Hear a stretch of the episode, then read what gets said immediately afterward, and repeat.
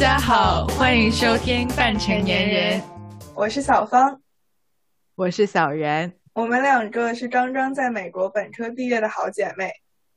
半成年人是一档我们两个人聊人生、职场、成长和感情之类的各种话题的聊天节目。这期节目里呢，我们想接着上一期讲找工作投简历的内容，继续讲一讲我们两个在美国找工作面试过程中经历的各种艰难困苦。对的，那为了更好的收听体验，如果你还没有听上半集的话呢？建议你听了上半集关于我们如何确定工作的具体职责、如何去投简历的这个体验之后呢，再来收听本集。那我们现在开始聊本期的内容了。之前讲完了投简历，那小芳，我想问问你，投简历之后收到面试邀请。你是一个什么感受？首先就是很难收到面试邀请，是投十个能收到一个吧，就百分之十的比例，可能投个一两周才能收到一个面试。我不知道是不是因为我找的这个工作它需求不是那么大，可能我猜是不是就比如说程序员、码农之类，收到面试的比例就会高一些。但起码我自己这个真的就是。投十个收到一个这样的比例，我觉得真的非常的有可能。虽然我找的是产品经理的面试，但是我简历上之前有做过一些写码的工作嘛，然后就有很多的猎头或者 HR 会就是直接来联系我，就是我没有给他们投简历，他都会来联系我，然后问我要不要面试他们的码农工作。但其实我想要找的是产品经理的工作，就是因为他们看到了简历上有这些经验，就会来问我。我觉得可能确实是因为职能不同的话，收到回复的这个频率也会有非常的对，就可能我们的岗位就是一百个投简历的人，然后他面试十个，但是可能码农的岗位就是有十个岗位，对吧？那每个岗位他就可以面试更多的人，所以拿到面试就已经非常非常开心了。我不知道小袁你在这方面有没有什么心得体会？我觉得我的这个面试的受邀率 真的是都没有十分之一。我觉得我可能就像产品经理的面试，我可能是要投五十多个、一百个才能拿到一个面试的这种感觉。但是神奇的地方就是在于，其实我的这个面试，我基本上是如果只要拿到面试，我基本上就是百百试百中的感觉。哇，那你真是面霸！不是非常的神奇，就是我可能目前只有两次面试我没有面上，其他的都是就是只要面试就会面上。哇，太羡慕了！但是就是没有很多面试，收到面试邀请的公司就是真的就是不多。可能只有收到了十多个面试邀请吧，但是我真的是投了可能不下一千个的工作的这种感觉。哇，那感觉就是等面试邀约也是很心累的一个过程，真的是。那收到面试邀请之后，我们肯定是要准备这个面试嘛？小袁，你这方面有没有什么想跟大家分享的？小芳，我觉得你这个真的是非常好的一个问题。我面试前，我觉得我总是就是过度准备，经常就是熬夜准备，然后就准备很多天。然后我就会准备到，一个是会假想一下他会问到我什么问题，一个非常必要准备的肯定就是自我介绍嘛，就是肯定会问到的问题。我甚至连自我介绍我都会像简历一样 去 tailor 到每个公司的具体他们要找什么这种感觉。我会冲着镜子练很多遍，然后会把他们这个公司非常的完整的就是调查一遍，就是比如说他们具体有什么产品啦。有什么竞争的公司，然后他们现在是做了一个什么程度，什么十年目标、五年目标，就基本上就是网上能找到的跟他们有关的所有东西，我都找个遍。然后一般面试的话，他会告诉你面试你的人是谁。我也会就是去领英上找这个面试官的各种信息，然后看他在这个公司做了多久，然后他的职业是怎么样的一个背景等等的。就是我会过度准备。但是好笑的是呢，有的时候我申一些公司。其实不是为了一定要去他们这个工作，甚至有一种为了练习的感觉吧。感觉这么说好像不太好，但是我觉得我可能也算是过度准备的其中一项，就是我非常想去的一个公司，我可能会在跟这个公司面试之前安排一些，就是。我不太想去的公司的面试，先来练习一下，或者说先进入到这个面试的这个惯性里，再去我非常想去的公司那种面试。哇，羡慕了！我觉得我是没有奢侈到可以就是把面试当成是练手，因为感觉就是能拿到面试就很感激了。不过，其实说实话，也是因为我海投了非常多，就是有的没的的那种公司，就是不太靠谱的那些公司，拿那种来练习啦。但我觉得，可能那些公司就是你其实一开始也根本也不会去投的那种感觉。嗯嗯，对。然后说回到面试准备，我也是在面试前几天就特别特别紧张。我觉得其实是准备的真的是有点过头了。我会写逐字稿，然后把它背下来。但其实这非常的不好，因为你讲这个东西的时候听起来就非常的生硬嘛，听得出来是背的，就不像是一个自然的交流。所以我觉得我一开始可能也是因为这个问题没有发挥出最好的表现。但是就是当时因为实在是紧张，就是怕他问到一个我没有准备好的东西，所以就真的是写稿子，然后把它背出来这样子。现在想想也是很傻，当时。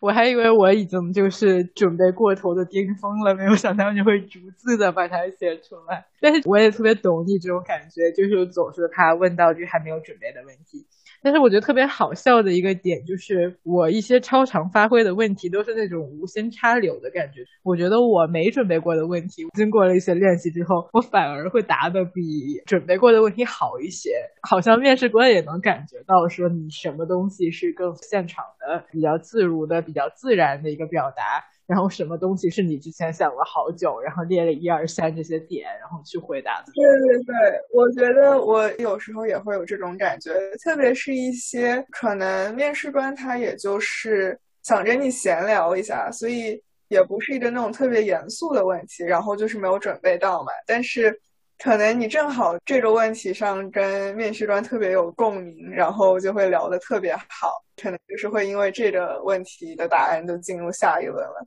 我现在也是意识到，就面试真的不是说你去背着稿子，然后把所有问题都答上来，真的是说是一个双向的交流这样。但是我达到这个理解，真的也是通过了非常非常多轮的面试，就是我已经可以不那么紧张的去比较自然的交流了。是是，你说的这一点我特别同意，而且就是让我想到了一个点，就是说我之前不知道的，然后后来通过面试觉得非常惊讶，然后现在可以掌握的一个点，就是不是严肃的话题，不是工作相关的话题，而是一些谈笑风生的这种问题，其实也是面试里非常重要的一个环节，因为毕竟他是想找一个未来的同事。我觉得这种就是人与人之间的联系，一些就是 small talks 或者是一个谈笑风生的感觉，也是非常的在面试里面加分，或者是会非常被考察到的一个环节。嗯，我觉得真的是，特别是我觉得。我们两头的岗位其实都是非常需要与跨部门的同事去沟通的，因为像我做文案的话，就会要跟设计啊、产品啊，甚至是写码的同事都要去沟通。你做产品经理肯定就更是了嘛，需要沟通不同部门的同事。所以我觉得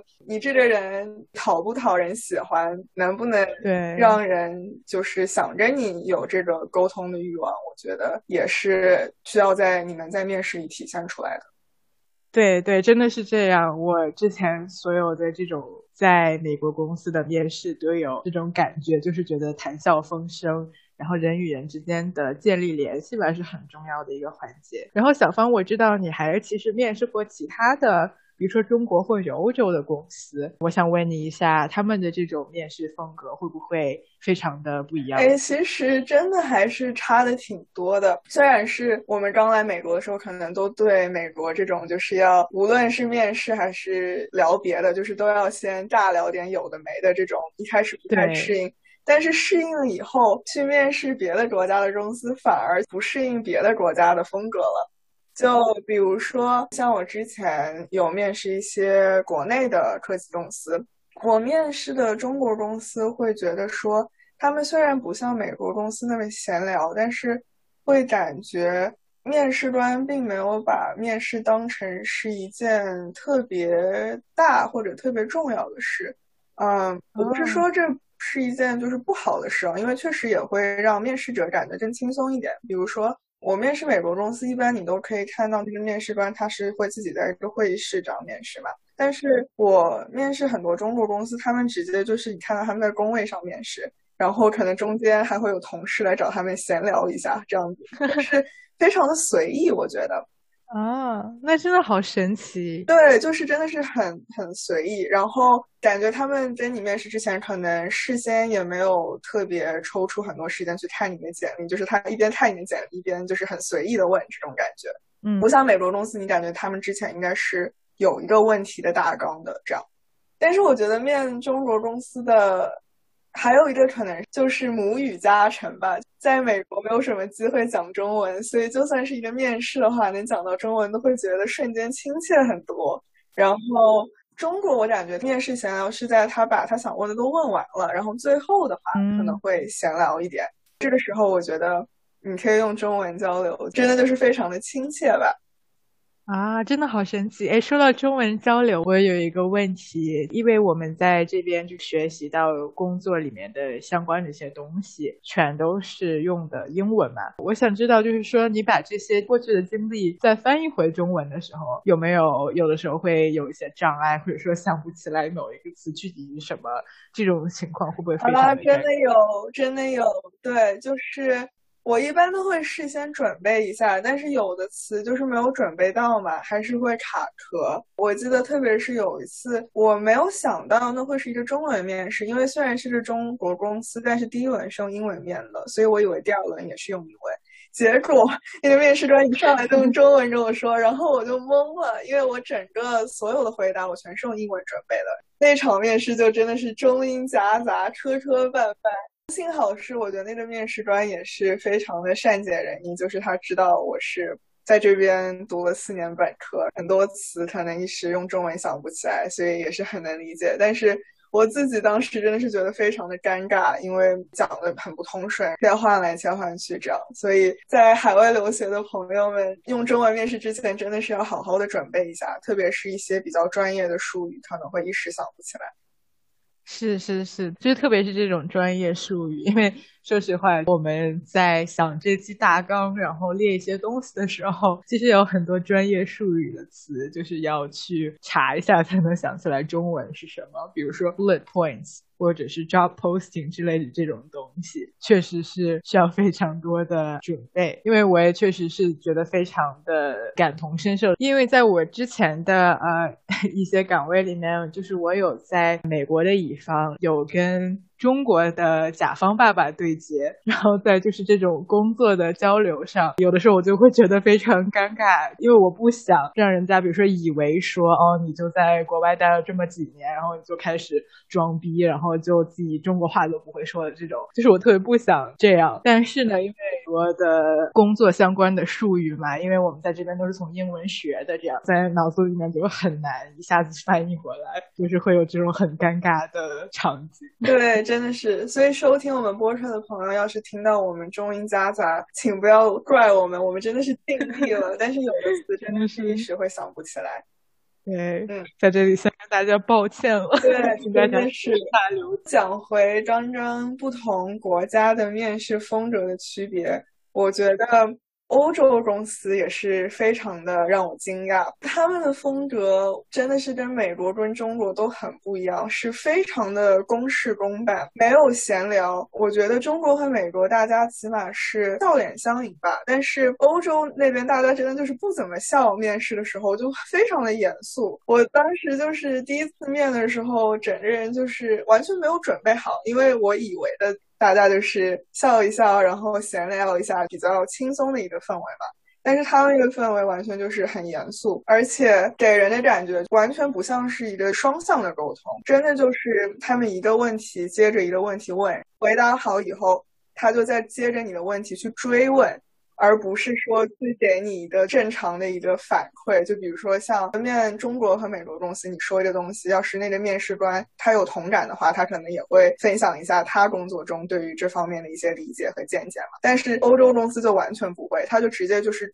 就着你这个里面的细节去继续追问你。我当时真的就是觉得我有一种被警察抓了在被拷 问的感觉。整个人就是非常的紧张，甚至是第一轮 HR 面试的时候，一般来说 HR 都是比较轻松的嘛，连 HR 都是 非常的严肃，然后刨根问底的感觉。那真的是好可怕。对，是的，是的，所以我后来就是也没有继续跟这家公司面试下去，因为我觉得我就算是拿到了 offer，要是之后同事沟通之间都是这么一个状态的话，我肯定真的是有点适应不了。天呐，那真的是太不一样了。那其实之外，有一个特别好笑的点，我其实，在没有开始找工作之前，就是比如说大一的时候，我想象中的面试其实是这样的，就是好像一个审问一样，然后或者说像。答辩一样，然后他就去呃问你这些问题，然后问了什么之后，他会再根据你讲的东西再去细节的追问等等。就是我脑海中在没有任何面试之前，我想象中的面试是这样的，然后直到就是说真的去了面试之后，才发现啊，大家会先闲聊一些，然后非常就是笑脸相迎的感觉，很会搞气氛的这种感觉。嗯嗯，对对对，我懂你。我一开始准备逐字稿的阶段也是说，就是把面试想的很。很吓人，之后调整过来之后，又碰到真的是这种风格的公司，就是完全适应不了。真的是好，那我们说完了，就是中国、美国、欧洲这些公司风格不太一样。那我们要不要回到，就是说我们更重点的美国公司的这些面试里面，然后回到比如说第一轮的面试，你有没有一些觉得比较难的点，或者是比较让你觉得惊讶的这种点呢？嗯，对，我觉得美国这边公司面试一般第一轮一定会问的一个问题，就是我们之前。在简历那期也聊过的，就是说。你需不需要公司去 sponsor 你的签证？其实因为这个，我还有一个特别让我气愤的经历。我之前是，这还不是我自己去投的一个公司，是这个猎头在领英上找到我，然后觉得我很符合他们想找的人，然后让我去投，所以我就通过他们的网站把我的简历递上去了。当时递简历的时候，他们就已经问过，说我需不需要他们去 sponsor 签证，我也写了，我是需要的。然后把我具体的身份也都跟他们讲清楚了。之后那个 HR 就联系我，跟我约时间。那我自然的就以为是说他们是看到了我这个是需要身份的协助的，然后他们是可以协助我这件事情的。那也就约了一个时间了。然后我还专门把那个时间段给空出来了。当天那个 HR 给我打电话上来呢，大家就是先闲聊一下，然后让我做自我介绍。我刚自我介绍完。这个时候我们刚刚打电话，可能一两分钟吧。那个 HR 突然说：“哎，我才看到你这个 D 的申请上面说你是需要 sponsor 签证的，哦。我们其实不能 sponsor 签证。对不起啊，我这个没有之前看到。那我们今天就聊到这儿了。我当时整个人就是 like what the fuck，就是这个事情你不应该提前看好吗？你就对呀，这也太不专业了吧？对，我当时真的是特别特别生气。真的好奇，太不专业了！就他们这个公司，你多亏没有去。嗯，我觉得就。他们其实是 sponsor，但是这种这么不专业的程度，之后估计就是跟他们工作起来也常常有这种 乱七八糟的 logistical 的事情。对对对，我也是这么想的，就是觉得我是躲过了一个垃圾公司。但是我觉得另一方面也说明，就是像我们都说，我们其实拿到面试邀请比例非常低。我觉得很有可能其实就是因为我们的身份问题。而不是说我们个人的能力问题，所以我觉得从另一个角度来说，也是让我对自己的能力更有自信一点了吧。对，真的是这样。因为其实对公司来说，他们想不想要 sponsor，但一方面是说啊，他们公司自己的一些人事、一些法律的问题。但是其实另一方面，如果说他们招来了一些留学生的话，对他们本身也是一个风险嘛。因为毕竟我们如果家不在这边的话，面临到之后有可能我们忽然想回国啦，或者忽然想去其他地方的。啊这种问题。所以确实很多很多就是面试中出现的问题，或者是有没有被 offer 到面试。真的并不在我们自身的能力本身，或者是并不是一些就是可控因素的这种问题。嗯，那小袁，你在接到面试邀约之后，真的面试这个过程之中，有没有什么心得想跟我们分享？我觉得让我感受最深的一个点，就是我现在在研究生的过程中，真的觉得自己是一个大人了，或者是一个社会人的这种感觉吧。就是拿到面试之后，常常会有翘课去面试的这种事情，就是感觉我不再是一个就是百分之百学业为重的这种学生的这么一个感觉了。因为至少我之前在大一到大四之间本科的时候，其实很少会是有就是翘课去面试的这种。时候，但是现在在这个研究生的项目里面，因为我们整体的都是比较职业导向的嘛，然后大家夏天都会去实习，所以到了就是面试非常频繁的那个求职季呢，不光是我本人，就是我其他的同学们也都会翘课去面试，然后跟教授说的时候，教授也会非常的理解这件事情，他会还给你加油啊，说啊面试加油哦，之后结果怎么样告诉我啊，怎样怎样，就是非常去支持你翘课去面试。这一点我是觉得非常意想不到的一件事情。嗯嗯，虽然我没有上研究生项目，但是我有上过小袁他们这个研究生项目的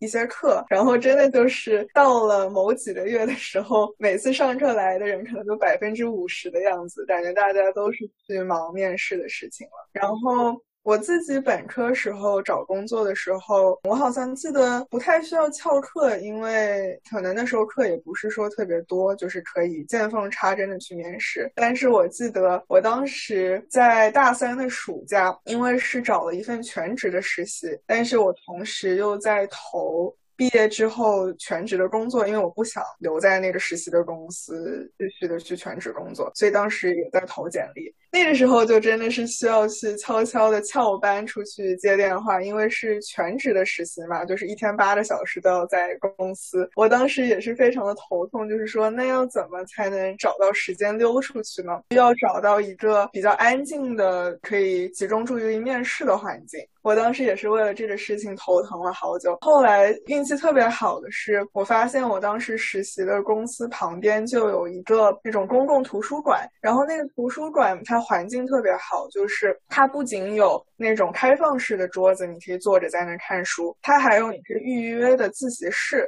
就是一人一间的那种，特别适合面试。我当时就发现了这个宝藏图书馆，就是去办了一张图书卡，然后尽量把面试约在午休的时候，然后就跑到这个图书馆去面试。当时也是非常心惊胆战的一个过程吧。真的是，就是这种求职过程中的唉，时间安排真的是一个玄学。就是觉得你找工作这件事情本身，其实已经也就是一个全职工作了。特别包括你这个说一边在全职工作，一边找工作，一边面试，让我想到就是很多时候我其实都是，比如说像刚才说的，一边上课一边面试，或者甚至是一边投简历一边面试，因为。并不是说求职是一个特别明确的时间线嘛，很多时候有的公司面试的早，有的公司面试的晚，所以说就是那种。一波一波的袭来的新的工作出来，或者是新的面试出来，我就会常常有呃一边在准备其中的一个面试，一边在去申请其他的一些公司，就是觉得真的有点 招架不住的这种感觉，常常要去做这种 multitasking 的事情。嗯，那说到了时间管理这件事，我觉得面试过程中还有一个非常消耗时间的事情，就。是有的时候公司还会给你留一些回家作业，对对，这方面有没有什么想跟大家分享的？我的，我觉得你说的这一点是一个我在求职过程中，或者说我被留到回家作业之前，我都没有考虑过的一个事情。因为是面试，等于说有的时候到第二轮，有的时候到第第三轮吧，就是在我的经验里面才会被留到这个回家作业。我觉得我当时拿到回家作业的话，一个是非常开心，因为其实。这个意味着我已经马上就要成功了，离最后最后的一轮 onsite 面试只差一步了，这种感觉。但是呢，回到你刚才说的这个时间管理上，我确实是没有意识到说这个作业本身会是多大的一个工作量。我之前的一个面试，就是我现在在实习的这个职位，他当时给到我的这个作业呢，当然好处就是他给到我的这个作业跟我现在本身在做的这个项目关系非常的大，甚至有很多的是真实数据、真实的一些项目要求等等。所以说，其实对我了解我现在做的工作本身也是非常非常有用的一个事情。但是其实他这个作业呢，他当时跟我说的就是用几个小时就可以做完，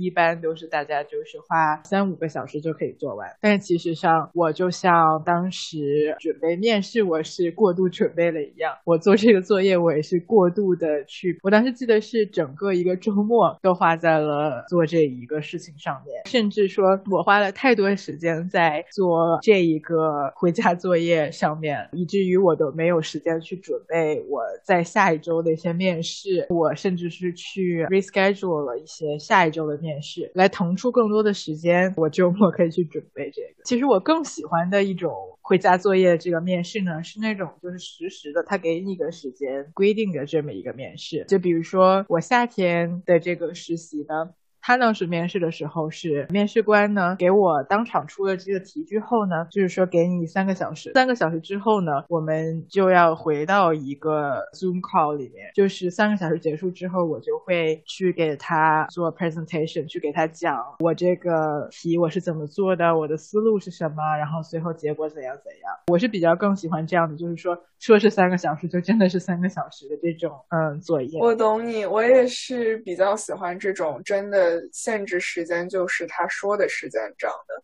因为像那种跟你说这个，一般你只要花两三个小时做，但是。他给你说，只要在比如说周末前发给他，然后给你一周的时间，这就其实会让我也是陷入了一种纠结之中。就是说，我不知道别的面试者会投入多少时间，所以我为了不让我自己的这个作业的质量跟他们相比太差的话，那我就必须要投入更多的时间。但是我要是投入的时间过多，然后我这个作业看起来特别的完整，特别的。呃，好，那我同时会担心面试官会不会怀疑说，哎，你这个一看就不是两三个小时做出来的，你没有按照我们的要求去完成这个东西，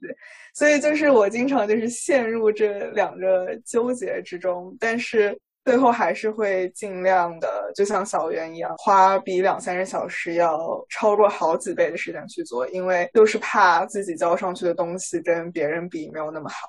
对对，说到这个点，我觉得特别是你刚才提到的这个公平性的一个问题，因为一个是就是像你说的，不知道其他的面试者到底会投入多少时间；再有一个，其实就是并不是所有人都有所有的时间全都放到他这一个工作上面。对，就是像我们还算是比较幸运，因为只有学业需要去平衡。但是像比如说已经成家立业的人，那他学习的同时，他还要去打工他可能还要照顾自己的小孩，那根本就不可能说有一整个完整的周末去做这个事情。那他们最后做出来的作品的质量可能就没有我们那么高。但这样的情况下，这种面试的方式对他们来说就是很不公平的，因为其实我们并不会因为我们投入的这个时间去拿到任何的回报。对。对，但其实说实话，就是即使计时的那种回家作业，我觉得其实也不是特别公平。因为特别好笑的一个点就是，我就说回我当时计时三小时的这个测验吧，就是它特别有趣，因为它本身呢，这个作业它就是一个非常非常的广的一个东西。它当然用的很多的是真实的数据，但是呢，他问我的一个是一个，就是有点像 Mission Impossible 的感觉，不可能完。完成的任务看起来明明就是花三个小时以上的这个东西。最后其实我是没有做完的，但是因为我知道最后三个小时结束之后要去给他 present，所以呢，我就是挑重点的地方做了。在开始做这个题之前，我也是去追问了面试官，就是很多的东西，比如说他要我这个东西的最终目的是什么样的呀？然后为什么会有这个问题？就是很多追问吧，让我更好的去可以找到重点，就是先要做什么，后要做什么，然后最后如果做不完的话，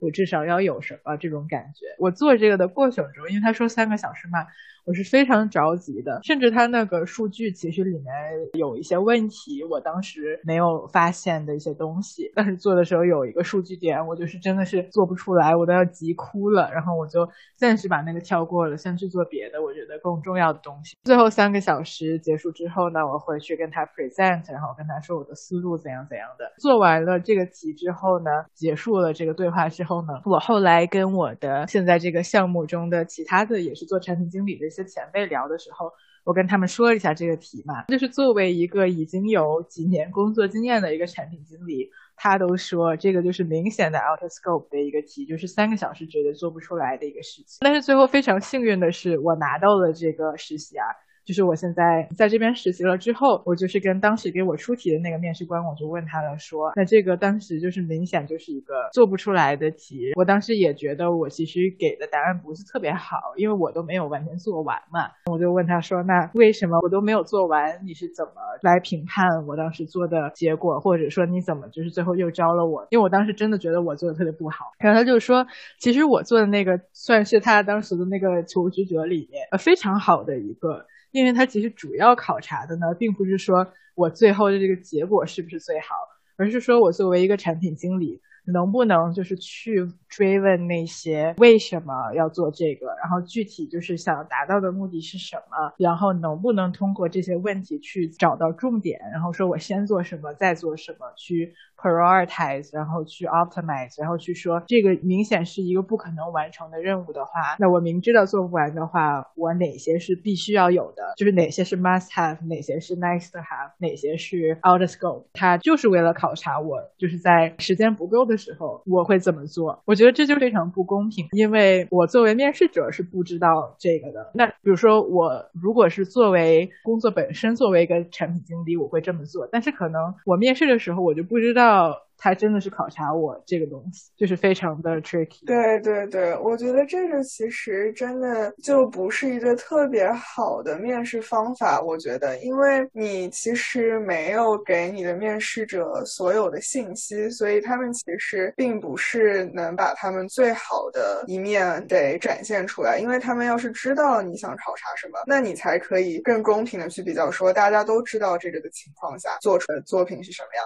但是。他这样子不说清楚的情况下，就是靠猜，那真的做出来的东西，就我觉得有运气成分。然后像有的人，他可能理解不一样，有一些就是理解偏差的问题，导致他要是最后没有拿到这个职位的话，那其实公司可能也损失了一个很优秀的人才。所以希望公司在面试的时候都是有更高的透明性，就是说清楚你们想考察的能力是什么，你们想看到的方向是什么。因为我确实也是有碰到公司，他会跟你讲的非常清楚的。那像这种公司，我觉得就是面试起来就是会愉快很多。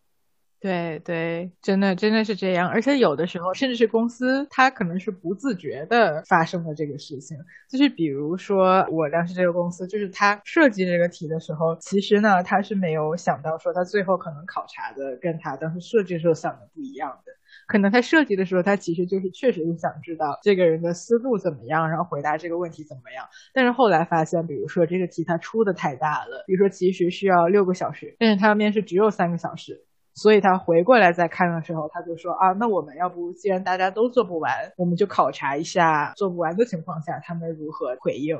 所以说，其实非常的 不公平，或者说不确定性太多了。嗯嗯，对，我觉得这可能是牵扯到另一个话题了。但是我觉得真的是很多公司对于面试官的培训太不够了。因为在我自己开始工作之后，也有需要去面试别人的情况。我真的是起码在我们公司没有得到任何的培训，没有人跟我说我要去观察哪些东西，没有人跟我说我需要问哪些问题，所有凭我自己的直觉，凭我自己对这个岗位的理解，然后最后我要给这个人是说我想让他进还是想让他不进，真的是让我自己觉得是挺不负责任的一件事情，其实。真的是，那时候真的是太随缘了，真的，真的好意外。因为之前小芳和我，我们两个人就是在学校做社团的时候，我们去面试纳新的之前，也都会说好啊，那我们具体问什么问题，然后要注意的是什么什么方向，对吧？这些也会。之前我们也都会是讨论过的，但是没有想到，就是可能有的公司反而就是都没有这种对面试官的培训。嗯，真的是，真的是，还没有我们一个社团做的好。真的是好好笑。哎，不过小芳就是说到这个面试，其实有一点我一直特别好奇，因为我去年这些所有的面试全都是完全的线上的嘛，因为美国这边疫情的关系。甚至就是包括最终面 onsite 的面试，我也全都是线上面的，所以我就特别好奇，你就是还能够去出差，还能够去公司当场面试 onsite 的时候，是一个什么体验？这个真的也是我只经历过一次，因为也是就是像张张小员说，我面完这个之后，过了不久就疫情了。我这个 onsite 就是现场面试是在一九年的下半年进行的，当时。首先的第一感觉就是进入最后一轮要去公司面试，真的非常非常的激动，因为首先是我人生第一次就是公费去出机票、酒店的钱，然后让我飞去一个地方，就是会感觉好奢华哦。就是因为订的酒店也挺好的，然后机票的话也是他给你一个限额，但是限额也不是说很低的一个限额，然后你就可以自己去订。呃，虽然我现在知道了，这其实就是起码是科技公司吧，我。觉得都是会帮面试者报销这个路费啊，然后酒店的钱的。但是我当时第一次经历嘛，就是觉得哇，这个公司对面试者好好哦，就是首先对公司的第一印象就已经提高很多了。但是在确定好这些酒店啊、机票之后，真的开始准备当天的面试的时候，其实我真的是紧张到爆炸，因为我当时的那个面试的模式是说我自己去做一个演讲，去展示我。之前做的一个项目，下面做了可能八到十个人，他们就是会对于我的这个项目来进行各种这样的提问。我就从来没有经历过这种面试嘛，就是一个人对好几个人，真的是非常非常的紧张。我可能那个面试之前前一周，所有空闲的时间都拿来准备这个了，天天去我之前说的那个图书馆订自习室，然后就一个人在里面叽里咕噜在那儿把我那个稿子就是背了无数遍。但是当天真的去到了那个公司，大家其实对我也是非常的 nice，就是也没有提很多刁钻的问题。比较顺利的就把这个演讲给进行完了，但是当天还有一个让我比较意想不到的点，就是那个面试是一个全天的面试，就是有上午和下午的部分，中间就会要在公司吃午饭。这个午饭呢，其实就是你要跟你未来的团队里的同事一起吃，所以其实也是等于就是对于你个人的社交能力的一个考验。真的是，就是你吃一个午饭都不能放松下来，去换换脑子，然后给你下午的面试去充充电，因为你得去绷着这根弦跟人去 social 嘛。所以我觉得我当时那个午饭也是就没有吃几口，其实主要就是努力的跟大家聊天，表现出我是一个有社交能力的正这样的感觉。这一点真的是远程的最终面就不会碰到的问题，因为他就会上午可能给你定机场，然后中午给你留一个自己去吃饭的时间，然后下午再定，或者是从下午到晚上或者怎么样的，就是不会有这种尴尬的午餐环节。另外，我再插一句，就是。你最开始说面试等等，他们对你非常的 nice，然后最后你的面试也顺利的进行。你其实说的是你的演讲也顺利的进行了，我觉得从这一点就可以看出来，你当时准备了多么充分，然后都已经写好稿，然后去有个演讲的状态在那。真的是都准备逐字稿，你知道吗？而且当时那个演讲也是要做一个自我介绍吧，因为下面就是八到十个人，不是所有人之前都已经跟我面试过了，所以我。这个自我介绍也是想了很久，因为大家不是说你这个自我介绍要抓住人的眼球，所以你不能就是说很平淡的讲一讲啊，我在哪里上学，我来自哪里。所以我当时还就是努力的加了一些 fun facts 进去，就是说到我之前去一些比较神奇的地方旅行，然后放了一些照片，这样子就是为了让大家能记住我，也是煞费苦 心。是是是，我懂你，我也是。我虽然我的啊 onsite 是远程面的，但是也是因为就是这种一对多的面试，我也是觉得让人家记住我，还有我要记住每一个人。还有说到面试涉及到的另一个问题啦，就是你还要记住每一个人，比如说问了你什么，然后你回去还要写感谢信嘛，让我觉得非常的 overload。我一个就是跟你相似的经历，就是我也是把我的自我介绍就是尽量说一些就是关于我的趣事，然后让大家记住我。我甚至说了，比如说我小时候在天津电视台少儿频道当小主持人的经历啊什么的，但是就是跟工作完全无关，但是就是一个 fun fact，然后为了让他们可以记住我，对对，大家都是 各显身手，再怎么无关，再怎么奇怪的东西，就是越奇怪，就是越要往上面放。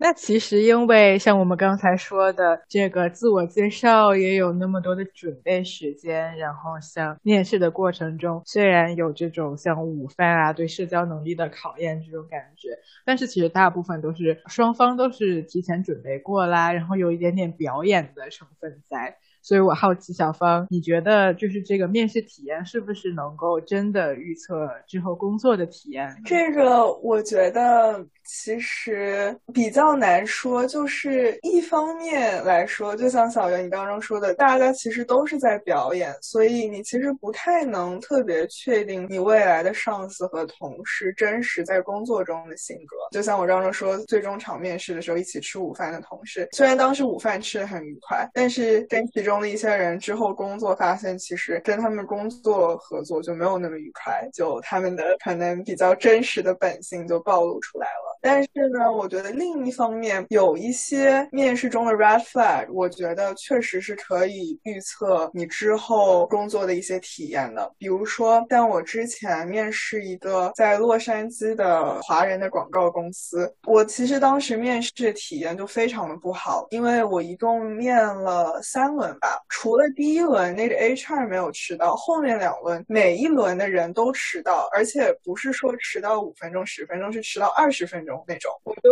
必须一直在那等着，然后不停的给他们的 HR 发邮件，HR 再去找这些人过来面试。然后这些人一看就是 完全没有事先准备过，就是被拉过来完成这个任务的这种感觉。所以就是会让我觉得这个公司真的是对实习生不是很尊重。但是我当时就是没有办法，只有这。一个 offer，所以那个暑假就只好去这个公司实习了。入职之后，我就发现，哇，这个公司是真的很不尊重实习生。就比如说，我的实际的工作岗位是文案嘛，因为这个就是我的岗位，也是我本身比较擅长的东西。结果呢，这个公司为了省钱，他们没有任何全职的行政类的岗位，就是说没有前台，没有保洁阿姨，所以说就是实习生要去做前台和保洁阿姨干的事情。然后我很不幸的就被 assign 到去做前台，然后我一个暑假就是坐在前台，一边接待前台的这些来的人，一边还要做我文案上的事情。我当时整个人都是非常的崩溃。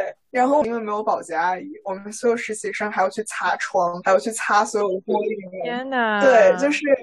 这太可怕了，非常的恶心。然后这个公司非常的等级鲜明，就是像我到别的公司，像新的实习生入职，大家都会一起去吃饭嘛。但是这个公司，起码我没有经历过，就是我的老板或者别的同事从来没有跟我们一起吃饭过。我都是我们一帮实习生自己去吃饭，他们正式员工一起去吃饭，这样子就非常的有这种等级的感觉。天呐，那真的是。那其实像你说的，在面试过程中看他对实习生的不尊重程度，其实也反映出来到时候你入职之后的这种工作体验啊，或者说整体的公司的一个文化。你这个让我想到，就是还有一个特别神奇的点，就是如何去区分这个是其中那个面试官本人的问题，还是说这个公司整体的问题。当然，我觉得像你的这个例子里面，既然是除了 HR 以外，每一个人都迟到了，那肯定。定他们公司说整体有什么问题了，很小的几率可能会是其中一个面试官的问题了。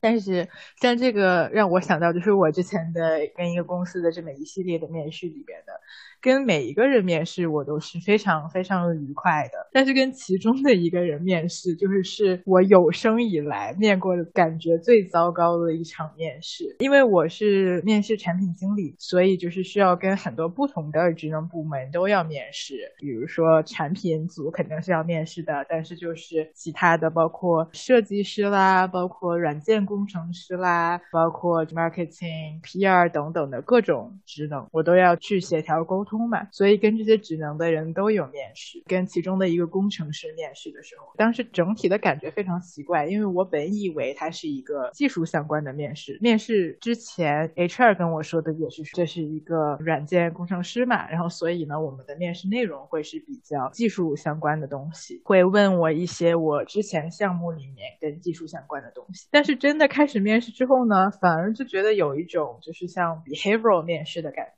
他总是问我一些什么啊，这个人生目标或者怎样怎样的，但是他整个人给我一个非常 condescending 的感觉，总是在怼我的这种感觉，就一直在问我什么是你最大的缺点呀，或者是谁是你最大的质疑者，就是各种的这些 behavioral 面试里面的这种非常负面的问题，压力面的感觉。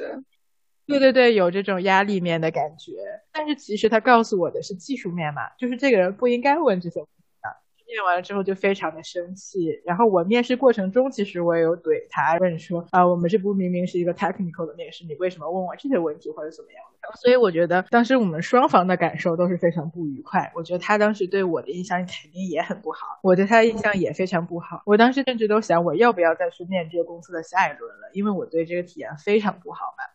我还是去了下一轮，下一轮呢是跟他们公司的 CEO 面试。这个 CEO 面试是真正的 behavior 面试。他虽然也问了我一些更负面的问题，但是呢，他负面的问题是非常的少的一个比例，更多的是问非常正面的问题。我们两个人谈的也非常开心，我也跟他说了这个事情，我就说了我之前那个技术面的那场，当然我没有说我跟他互怼或者怎么样。我就是说，我技术那一场呢，他问我的问题呢，并没有就是针对我过去的这些技术背景问的，所以我其实没有真正的可以聊到我这个技术方面的实力嘛。所以呢，我就问这个 CEO 说，那你有没有任何的，比如说要补充问我的技术方面的问题等等？他其实说啊，那这个真的是非常的 令人震惊，对吧？因为技术面里面为什么没有问你技术问题？所以他就是看了一下我简历里面的过去的技术相关的东西，稍微问。问了我一个技术方面的问题，当然谈的比较浅了，但是也是就是谈过了这个问题。然后呢，我们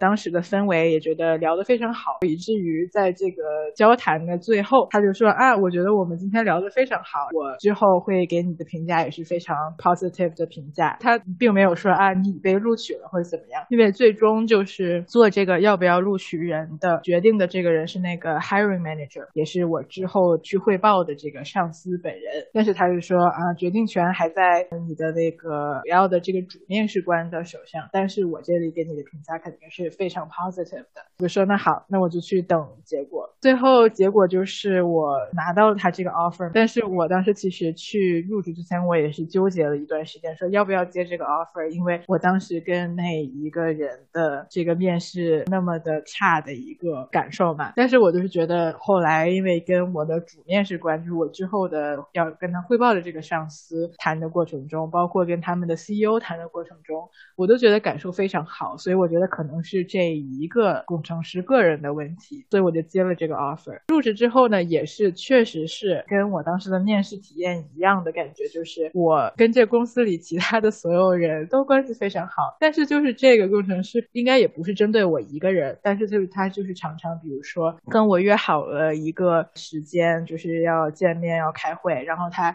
比如说会议前五分钟就跟我说啊，对不起，我来不了了。反正就是关系也不太好。但是我感觉他好像关系跟这公司里其他人都不太好，但是他可能就是真的是技术过硬，他们就是真的需要他来做比较明确的一个工程师的一个职能吧。但是他真的就是跟公司里每个人的关系感觉都不太好的。那这公司让这人来面试也真的是很不明智，因为就给面试者留下的印象很不好嘛。幸好就只是说这一阵人的问题，而不是说整个公司的文化都很有问题。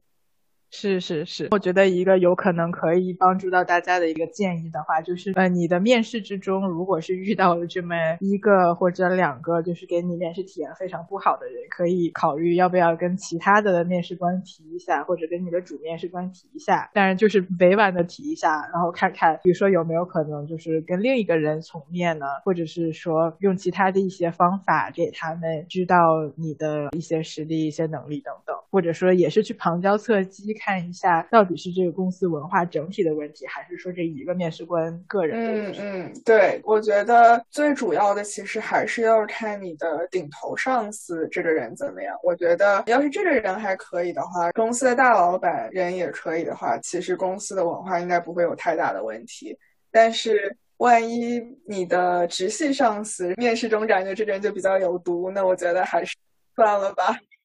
就告辞了，告辞。对，因为我觉得在一个这种有毒的顶头上司手下工作，那真的是会非常非常不开心的。真的是，那小芳，我们谈完了最终面了以后，那要不我们说一下，就是你接到 offer 的感受，还有就是回顾从最开始到后来这个找工作经历里面整体的一个心理感受吧。我觉得真的最终拿到 offer，真的就是觉得上天了，因为要过五关斩六将，起码在我自己的经验里，真的这个过程起码要一个月，甚至。一个月还要多，就是一轮一轮这么下来，最后终于拿到这个 offer，然后终于不用再继续去投简历，继续去面试，感觉整个人绷着那根弦就是瞬间可以松下来了。就回顾整个面试找工作的过程，对我来说最大的一个体会就是感觉这是一场你不知道尽头在哪里的马拉松，因为你不知道你什么时候会找到工作。虽然大家都说，就是说只要你拿到一。个 offer，那你这个就是可以结束了。但是你就是不知道这个终点在哪里，可能也是因为我本身的面试的过程也没有像小袁那么顺利，就没有说每个面试都可以拿到 offer。所以说每次面试完都会想说，我是能进入下一步了，这就是我的终点，就是终于要看见曙光了，还是再一次的被拒绝，再一次的要回到起点，从投简历这样一步一步再去跟另一个公司接触的过程。所以如果说我给就是现在还在面。试的同学一个建议的话，就是说一定要做好这是一个持久战的准备，因为真的不是说投几份简历就可以拿到 offer 的。对于大多数人来说，这个就是一个几百份简历，甚至上千份简历投出去，十几个面试之后，甚至更多才能拿到一个 offer 的机会。所以就是一定要做好这个心理准备。对，确实是，而且呃，我先澄清一下，我也不是说每一个面试都中了啦。虽然我只有两个面试没有拿到 offer，但是其中一个就是我收到面试的工作里面最最想去的。所以我也不是说我面试都是百面百中，而是只不过说我拿到的面试比较少，很多都是本来就是想要拿来练手的公司。所以呢，可能面试中的几率稍微高一些。但是当时我也有一个特别就是两极分化的感受，就是说一边呢，我面试的成功率比较高，但是另一边呢，其实给我面试邀请的很多公司都是我其实不太想去的公司，就会觉得说啊，我是不够好，我想去的公司甚至连一个面试都没有给到我，常常会有这种怀疑自己吧这种心。对我也是很讽刺的一点就是说，虽然在这个面试的。过程中有很多的自我怀疑，但是就算最后拿到了 offer，然后很开心，过不了多久，我就会有一种冒充者的心态，就会觉得我是不是因为运气好，我才进了这个公司，就会觉得我的能力是不是其实并不能胜任这个职位的要求，所以就会进入新一轮的自我怀疑。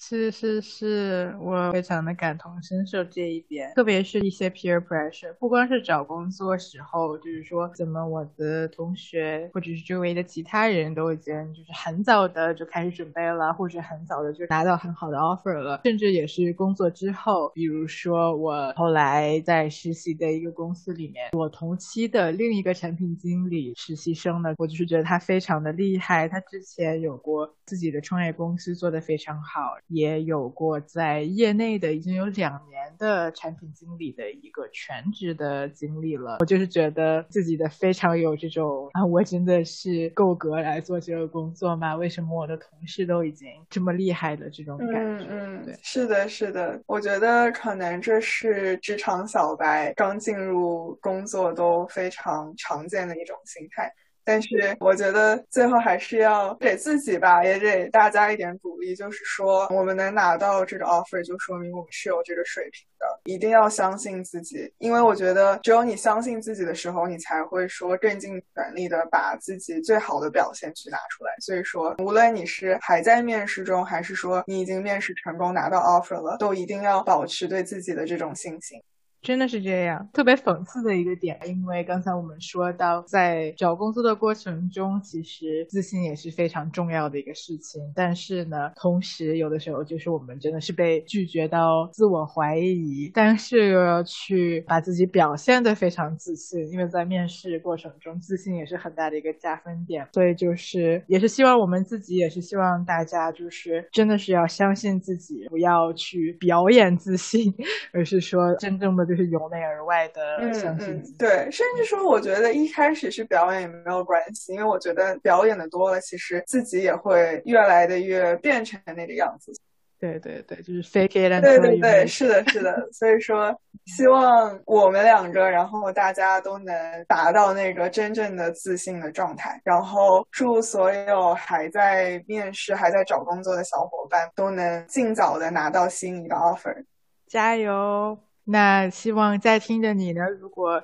有什么找工作的心理感受，或者工作时的心理感受，或者故事，想要跟小芳和我分享呢，也欢迎你留言，或者是私信，或者是发邮件来告诉我们。期待看到大家的回复。我们这期的节目就到这里啦，